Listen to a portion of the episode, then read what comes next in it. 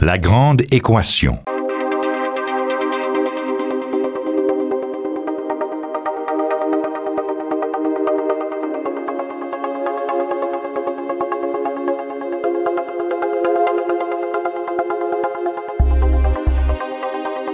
Ici Normand Mousseau, bienvenue à La Grande Équation. Aujourd'hui, 150 ans de chant. Le tout sans musique.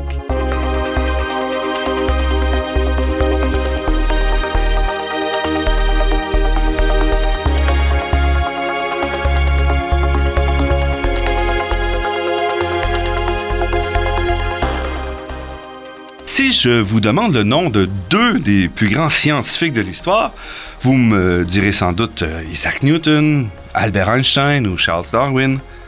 Peut-être même allez-vous mentionner le nom de Erwin Schrödinger ou de Werner Heisenberg, deux des pères de la mécanique quantique. Il est assez peu probable, toutefois, que le nom de James Clerk Maxwell fasse surface.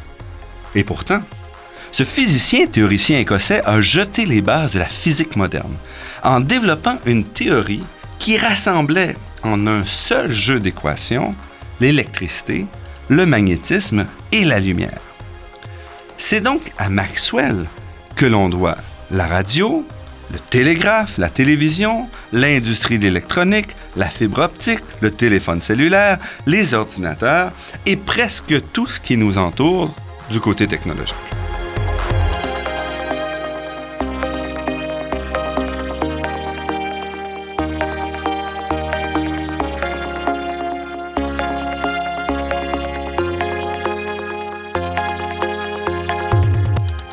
Que la physique développée par Newton a été réécrite complètement et reformulée et modifiée par Albert Einstein, la théorie proposée par James Clerk Maxwell il y a 150 ans tient toujours la route aujourd'hui. Ce qui est déjà remarquable. Et c'est pas tout. C'est cette théorie-là qui forme le cœur de la relativité d'Einstein, tant par le fond que par la forme, et en gros, la forme développée par Maxwell est celle qui est au cœur de toute la physique contemporaine. Cette théorie-là fut publiée par Maxwell sur deux ans, en 1861 et 1862, et nous fêtons ces jours-ci, comme je l'ai dit, le 150e anniversaire de ce travail génial au sens propre du terme. Un tel anniversaire mérite certainement qu'on fasse un petit retour en arrière et qu'on rencontre ce physicien remarquable que fut James Maxwell. James Clerk Maxwell est né le 13 juin 1831 à Édimbourg, en Écosse. C'est le fils de John Clerk, qui était avocat, et de Francis Kay. Les deux appartenaient à la petite aristocratie écossaise et John Clerk était baronnet. John et Francis se sont mariés plutôt tard. Ils ont eu, Francis a eu une première fausse couche et James est arrivé alors qu'elle avait 40 ans, d'enfant unique, qui va donc passer ses premières années seul avec ses parents dans un petit manoir sur le domaine de 600 hectares hérité des Maxwell, le manoir de Glen construit par euh, John et Francis. Les huit premières années sont très heureuses pour James Clerk, qui vit avec ses parents et dont l'éducation est assurée par sa mère. Malheureusement, celle-ci meurt assez tôt, en 1839, alors que le jeune Maxwell n'a que 8 ans. Et son père se retrouve donc seul à devoir élever son enfant. Il va donc euh, lui embaucher un tuteur, un jeune tuteur de 16 ans qui fait pas très bien l'affaire. Et après deux ans, lorsque James a 10 ans, il est envoyé à l'Académie d'Édimbourg. Donc, il est envoyé en pensionnat, ce qui était l'approche traditionnelle euh, pour le traitement des enfants, si on veut, à cette époque-là.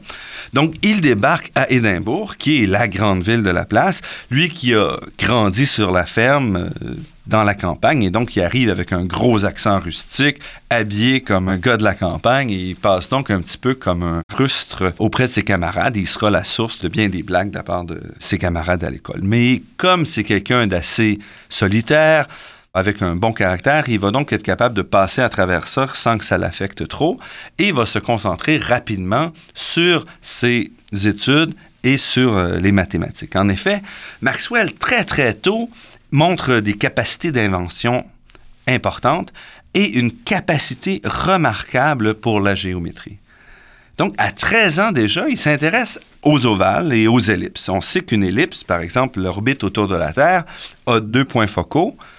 Et on peut construire une ellipse en passant euh, à travers les deux points focaux avec une seule corde qui est fermée. Donc, James Maxwell va s'intéresser à ce qui se passe quand on met trois points focaux et va essayer de développer une théorie plus générale pour construire des courbes, des ellipses à plusieurs points focaux.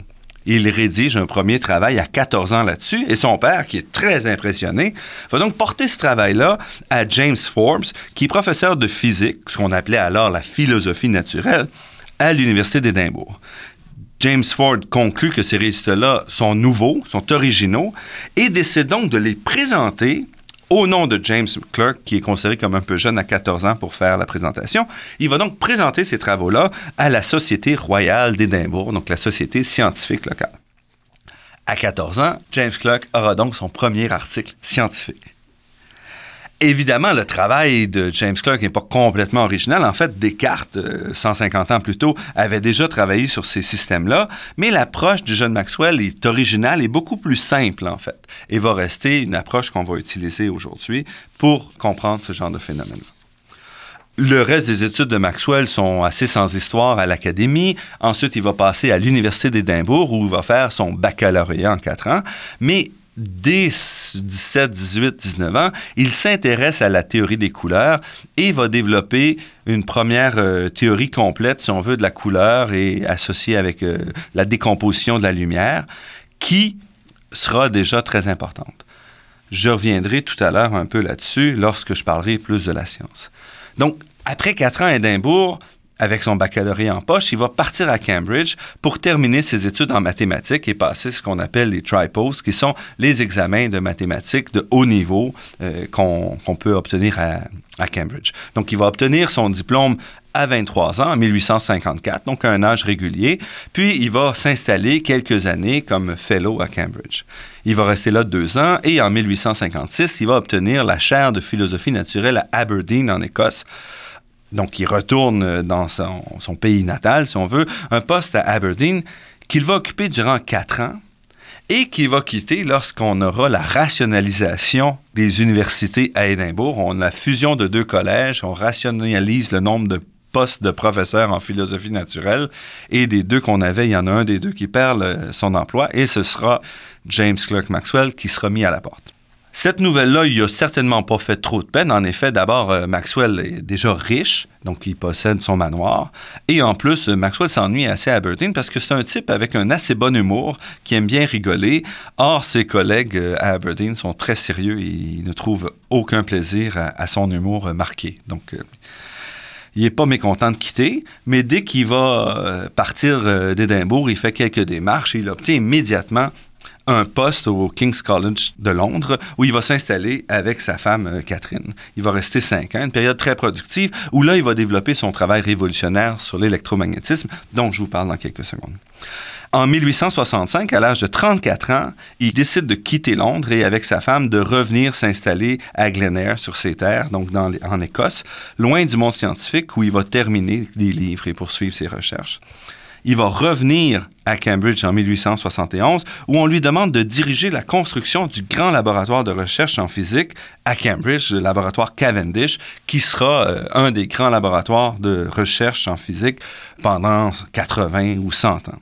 Donc, il a 40 ans, c'est quelqu'un de bien établi, un chercheur de bonne renommée, qui va faire un travail exceptionnel. Et Maxwell va continuer ses recherches, mais meurt assez tôt, le 5 novembre 1879, à l'âge de 48 ans, d'un cancer de l'abdomen, le même qui aura emporté sa mère une trentaine d'années euh, plus tôt.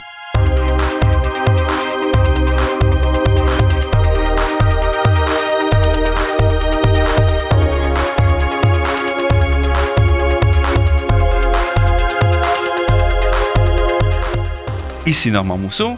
Vous êtes à la grande équation et je vous parle aujourd'hui du physicien écossais James Clerk Maxwell, le créateur de la physique moderne et un génie certainement égal à Newton et Einstein. Il est temps de parler de la science de Maxwell et vraiment de sa contribution au savoir de l'humanité. Comme je l'ai dit tout à l'heure, Maxwell unifie le savoir sur l'électricité, le magnétisme et la lumière. Donc, avant de parler de son travail, commençons par dire ce qu'on savait déjà en 1850. Donc, on savait que la lumière était une onde. Depuis Isaac Newton, il y avait eu beaucoup de discussions. Est-ce que c'est une onde? Est-ce que c'est une particule, la lumière? Or, euh, de nombreuses expériences au début des années 1800 mettent le point final et on sait que la lumière est une onde. On sait aussi qu'elle voyage à à peu près 300 000 km secondes, qu'elle est polarisée, donc qu'elle a différents axes lorsqu'elle diffuse comme une onde. Il reste à résoudre un problème, en fait. On sait que la lumière est une onde, elle doit donc se déplacer dans un médium, dans quelque chose, comme une vague va se déplacer sur l'eau ou le son va se déplacer à travers l'air. Et pour ça, on va inventer un médium qu'on appelle l'éther et qui va être le support pour permettre à la lumière de se déplacer. Voilà donc pour la lumière, qui habite toute seule dans son coin. Maintenant, que sait-on du magnétisme et de l'électricité? En fait, on connaît ces deux propriétés-là depuis longtemps, depuis l'Antiquité, sauf que c'est pas facile de les utiliser. On va utiliser le magnétisme euh, à partir de l'an 1000 à peu près, euh, comme aimant dans des boussoles pour s'orienter. Donc, on connaît le, le pôle Nord, on sait qu'on peut utiliser l'aimant, donc le magnétisme pour ça. Mais c'est vraiment à partir seulement du 18e siècle, vers 1700, que l'on commence à expérimenter vraiment sur ces forces un petit peu étranges quand même. On découvre qu'il y a des charges positives, négatives. On découvre euh, qu'il y a une certaine ressemblance entre l'électricité et le magnétisme. À partir du 19e siècle, les choses s'accélèrent et on montre que les forces électriques et les forces magnétiques suivent la même loi que la gravité de Newton. Et comme Newton s'est considéré comme le grand génie, on est bien content de, de découvrir ça. Et on s'aperçoit qu'entre les charges électriques, par exemple, la force entre les charges diminue comme le carré de la distance entre ces charges-là, comme la gravité. Même chose du côté des aimants. On a donc quelque chose qui semble à peu près unifié. On montre euh, assez rapidement qu'un courant dans un fil va créer un champ magnétique. Donc, on relie un peu l'électricité et le magnétisme. Et en 1831, l'année de la naissance de Maxwell, le physicien anglais Michael Faraday, qui est un expérimentateur génial, montre que l'inverse est aussi vrai que si on déplace un aimant, on pourra créer un courant. Donc, on a une symétrie entre l'électricité et le magnétisme. En 1850, on en sait donc beaucoup sur les lois qui gouvernent l'électricité et le magnétisme, mais ces lois-là sont représenté dans toute une série d'équations qui représentent qui les interactions entre les charges, qui les interactions entre les aimants, mais c'est un ensemble un peu disparate et qu'on ne sait pas vraiment unifier parce qu'on est un petit peu pris par le fait qu'on a adopté comme représentation des interactions entre les charges, par exemple, ou les interactions magnétiques, on a supposé qu'on avait des actions à distance. On a donc des objets qui ne se parlent pas directement, mais qui interagissent sans qu'on sache qu'est-ce qui va pousser ou tirer sur l'interaction.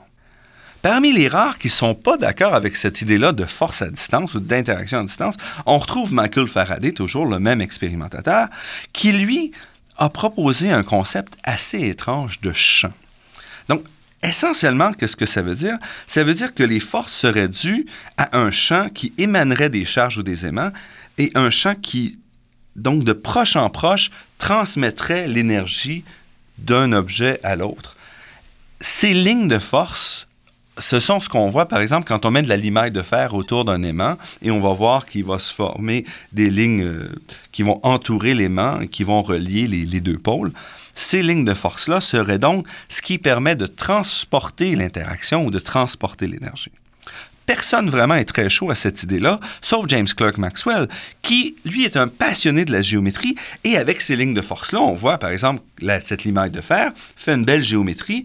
Et passionné de géométrie va donc utiliser ces objets-là pour reconstruire un modèle géométrique qui explique les interactions électromagnétiques, donc entre l'électricité et le magnétisme.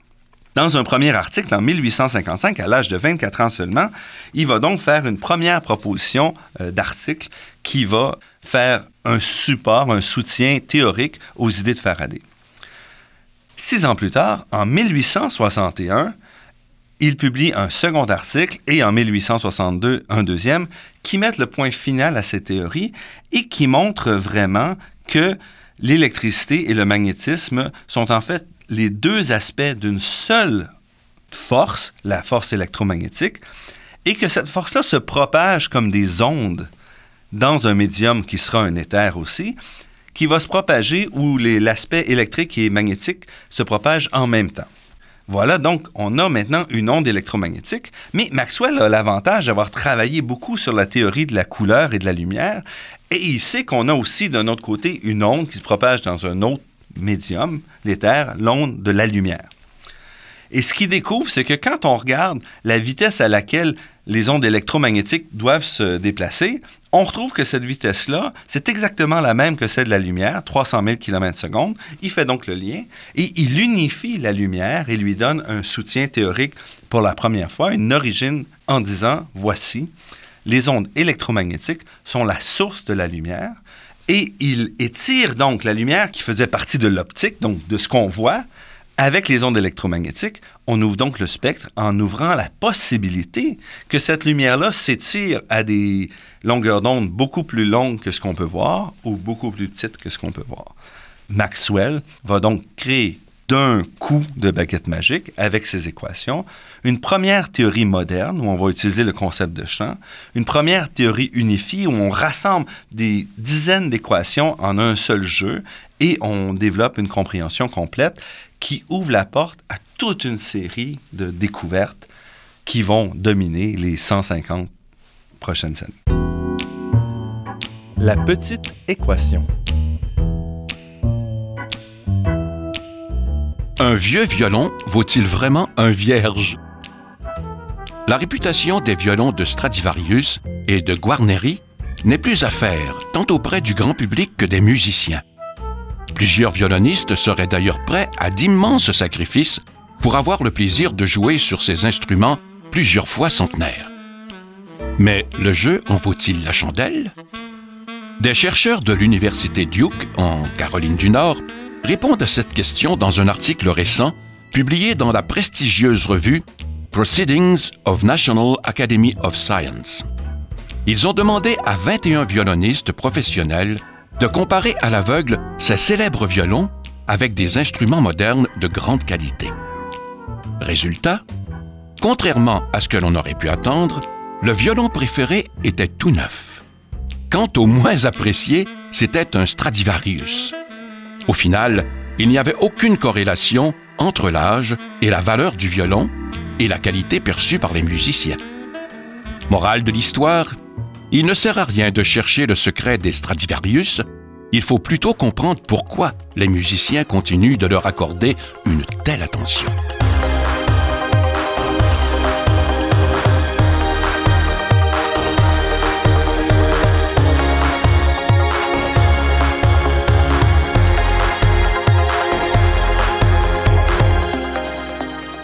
Ici Normand Rousseau, vous êtes à la grande équation sur les ondes de Radio Ville-Marie et nous parlons aujourd'hui de James Clerk Maxwell, un physicien écossais, créateur de la physique moderne qui a vraiment mis la table pour les développements qu'on a connus depuis 150 ans.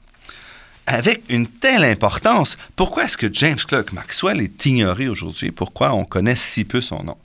Il y a différentes raisons qui l'expliquent. Premièrement, sa personnalité. Maxwell, même si c'est quelqu'un qui aime bien rigoler, c'est un presbytérien évangélique très croyant, très pratiquant. Euh, avec sa femme, ils sont très religieux. Ils vont rester un peu en dehors du monde euh, de la grande société britannique. Ils sortiront pas beaucoup. Euh, ils vont se réfugier pendant plusieurs années au milieu de la carrière de Maxwell, quand il a 34 ans. Il va se réfugier pendant 5 ou 6 ans à Glen donc loin de la, grande société. C'est donc pas quelqu'un qui est très connu. De plus, Maxwell n'est pas un orateur flamboyant.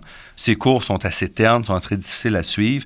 Il ne s'exprime pas très bien, il écrit très bien par contre. Donc de ce côté-là, déjà, il ne s'est pas fait une place flamboyante dans sa communauté.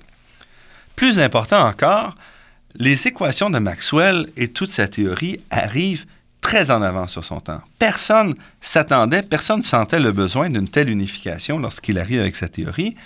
Et cette théorie-là, qui fait des prédictions absolument fascinantes, entre autres l'existence d'ondes électromagnétiques qui pourraient se déplacer à travers, euh, travers l'air, à travers la matière, Maxwell arrive avec ces prédictions-là en 1862 et en Angleterre, personne ne fait vraiment très attention à lui.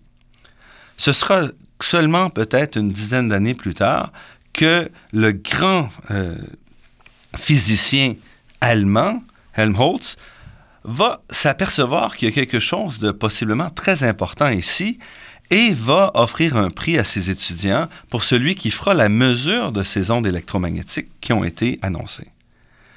Et Heinrich Hertz va prendre le défi et va travailler pendant dix ans, pas de manière systématique, mais de manière euh, sur le côté. Il va travailler à essayer de mesurer ces ondes électromagnétiques et il va finalement parvenir à cette mesure-là en 1888. Donc, on parle ici de presque dix ans après la mort de Maxwell.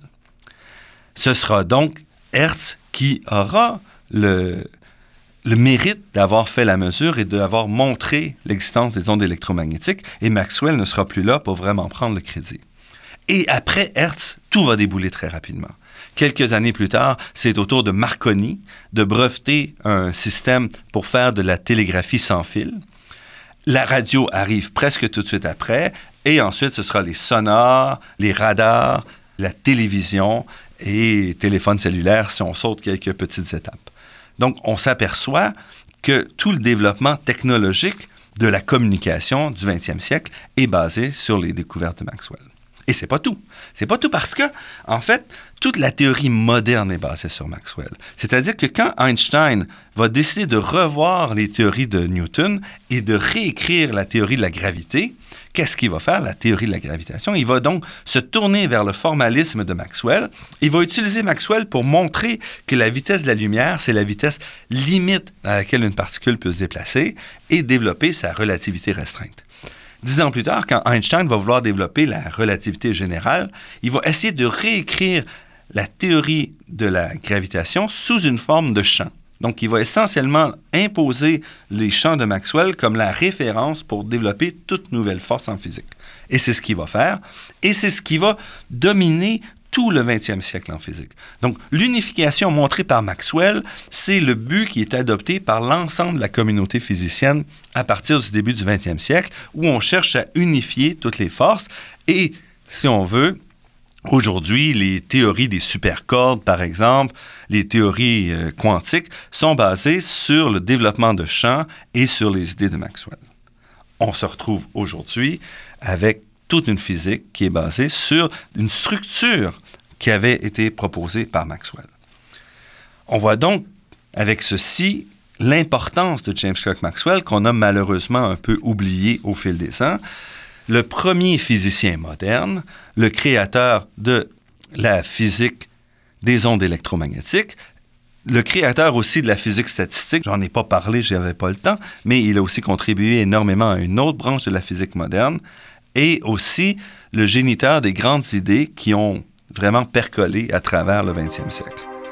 Donc, j'espère que cette émission aura contribué un petit peu à vous familiariser avec ce grand physicien qui, euh, qui devrait servir d'exemple pour encore plusieurs siècles.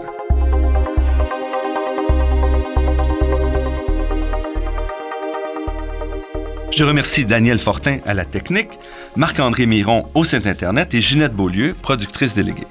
Je remercie également Athéna Énergie, fournisseur de gaz naturel et commanditaire officiel de la Grande Équation, pour son soutien à la promotion des sciences auprès du grand public. Je remercie le Fonds de recherche du Québec, Nature et Technologie, pour sa contribution à la production de cette émission, ainsi que la Fondation des chaires de recherche du Canada et l'Université de Montréal. Vous pourrez réentendre cette émission en vous rendant sur le site Internet de La Grande Équation. L'émission est également disponible sur la page Université de Montréal de iTunes U. Et c'est Normand Mousseau qui vous dit à la semaine prochaine. D'ici là, restez à l'écoute de Radio Ville-Marie pour découvrir votre monde sous toutes ses facettes.